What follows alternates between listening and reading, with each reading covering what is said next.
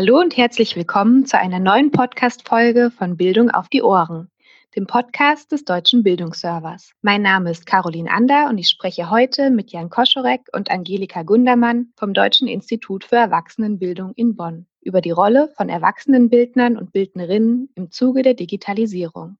In einer gerade erschienenen Literaturübersicht, die im Rahmen des BMBF Meta-Vorhabens Digitalisierung im Bildungsbereich entstanden ist, haben sie internationale Studien ausgewertet und aktuelles Forschungswissen zum Thema zusammengetragen. Leider ist aufgrund der Online-Aufzeichnung die Tonqualität nicht optimal. Dafür möchten wir uns schon einmal entschuldigen. Frau Gundermann, Herr Koschorek, was sind die Besonderheiten des pädagogischen Personals, das in der Erwachsenenbildung tätig ist?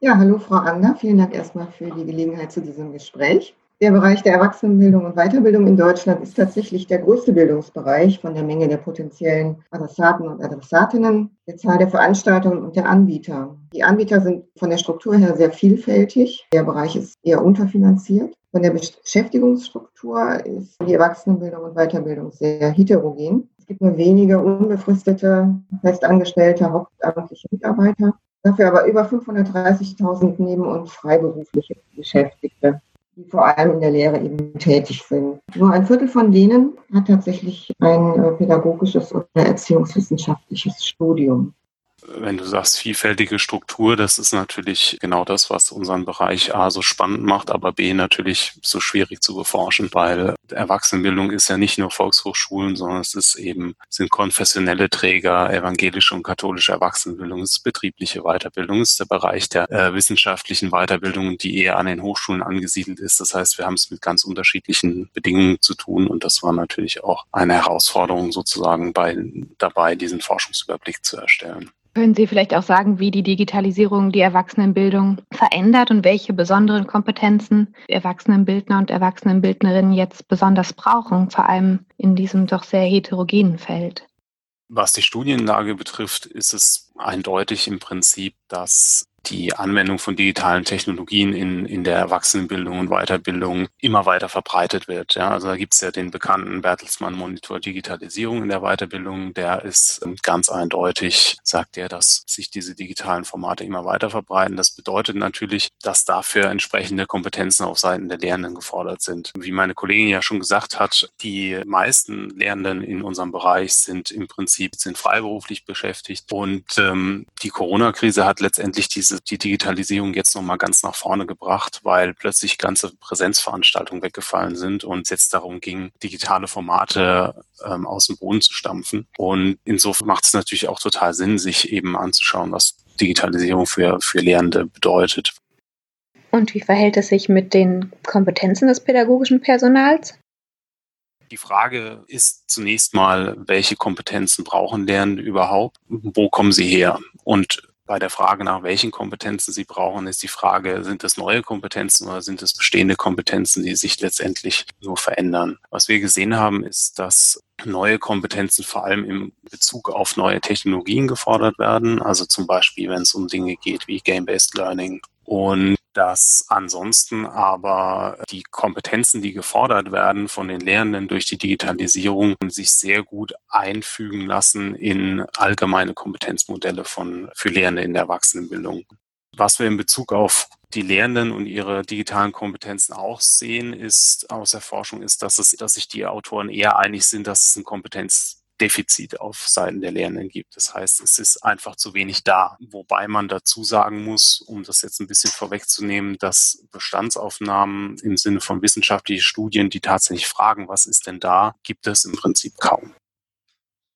Ja, und wenn, wenn Sie jetzt schon sagen, also im Bereich Kompetenzen, da sind Defizite zu finden, also wo müssten Lehrende denn noch unterstützt werden? Gibt es da Befunde innerhalb der Studien, die auch zur Stärkung der Rolle der Erwachsenenbildner und Erwachsenenbildner beitragen?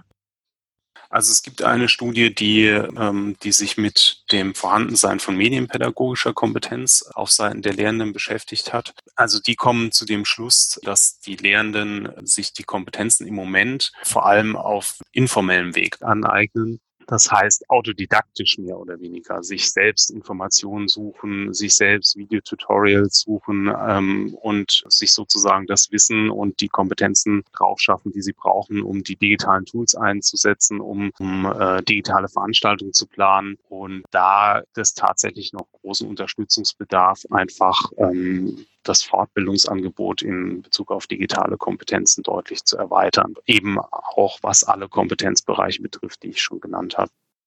Wie lässt sich denn die veränderte Rolle des pädagogischen Personals beschreiben?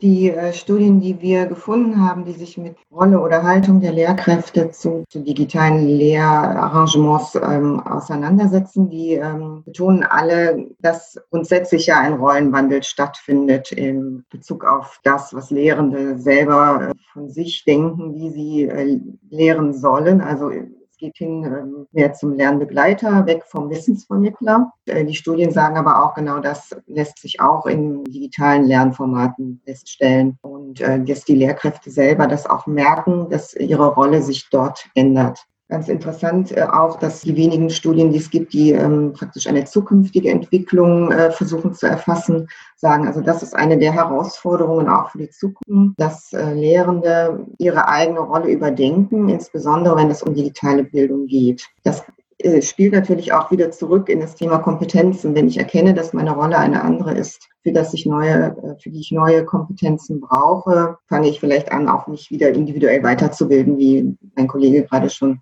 erläutert hat. Wie müssten Fortbildungsmaßnahmen in Ihrem Bereich denn konkret aussehen? Was Strategien betrifft für die Fortbildung ist ganz klar, was unsere Literatur gezeigt hat, ist, Fortbildungen auch zu digitalen Themen müssen natürlich nah an der Lehr Lernpraxis der Lehrenden sein. Sie müssen natürlich auch in einer Art und Weise gestaltet und aufbereitet sein, dass sie sich auch gut integrieren lassen für die Lehrenden in ihren Arbeitsalltag. Was wir auch gesehen haben, ist, dass die Unterstützung durch Kolleginnen und Kollegen und durch die eigene Bildungseinrichtung dazu beitragen kann, dass Fortbildungsveranstaltungen auch wirklich das bringen, was sie bringen sollen, nämlich letztendlich die Leute digital kompetent zu machen. Und was ganz klar ist aus den Studien, die wir uns angeschaut haben, ist, dass Lehrende auch von diesen Fortbildungen profitieren. Sie werden vertrauter mit digitalen Medien und wenn sie vertrauter werden mit digitalen Medien, dann setzen sie diese digitalen Medien auch in ihrer Lehrtätigkeit natürlich auch ein. Ja, und gibt es aber vielleicht trotzdem, Sie haben jetzt auch ab und zu mal Kompetenzmodelle erwähnt, haben Sie auch hilfreiche Modelle oder Strategien in den untersuchten Studien gefunden, von denen die Erwachsenenbildung in der Praxis zum Beispiel profitieren kann?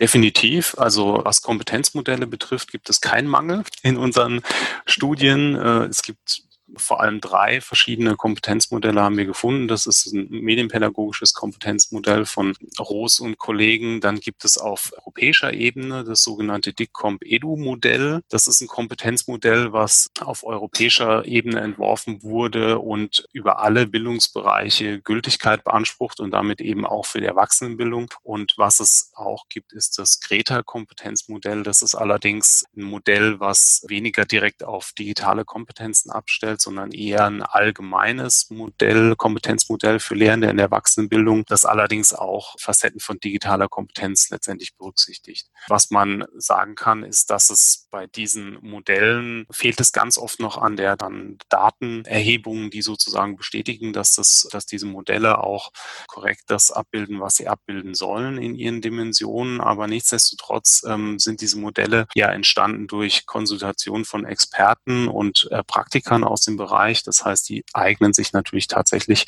um sozusagen Fortbildungen für Lehrende zu konzipieren, um gezielt Personalentwicklung zu betreiben an den Bildungseinrichtungen und zu sagen, wir achten besonders auf diese und jene Kompetenz, wenn ähm, Lehrende sich bei uns bewerben. Was ich besonders interessant finde, ist, dass der Einsatz von digitalen Medien keine Frage des Alters ist tatsächlich, sondern dass es tatsächlich vor allem die Vertrautheit mit digitalen Medien ist, mit dem Umgang digitalen Medien und auch der eigene mediale Habitus der Lehrenden. Das heißt, ihr eigener Medienumgang auch im Alltag abseits der Lehre spielt da auch eine Rolle, wie sie digitale Medien letztendlich einsetzen. Haben sich auch Bereiche herauskristallisiert, die noch unterbeforscht sind, also zur Rolle und auch zur, ja, zur Selbstinitiative pädagogischen Personals in der Erwachsenenbildung haben Sie ja jetzt schon berichtet, aber kann man auch sagen, da, da sind einfach noch Lücken da, die man beforschen müsste. Ja, tatsächlich müssen wir sagen, dass nicht nur zu den genannten Bereichen äh, Daten fehlen, sondern eigentlich zu fast allen Fragen, äh, die wir untersucht haben oder nach wo wir nach äh, Studien geschaut haben, äh, grundlegende quantitative Daten fehlen. Das heißt also, ähm, was die äh, vorhandenen oder auch die benötigten Kompetenzen der Lehrenden betrifft, da bräuchte man deutlich mehr und tiefergehende Untersuchungen ebenso zur vorhandenen oder auch benötigten Aus- und Weiterbildung. Also welche Kurse zu digitalen Technologien oder digitalen Lehrformaten gibt es überhaupt? Welche Kurse ähm, bräuchten Lehrende? Also dazu wären auf jeden Fall noch Untersuchungen nötig. Ja, das gerade erschienene Review ist ja ein Teil einer fünfbändigen Reihe, die Fragen der Digitalisierung thematisiert. Welches Thema werden Sie denn in Ihrem zweiten Band verfolgen und warum vor allem?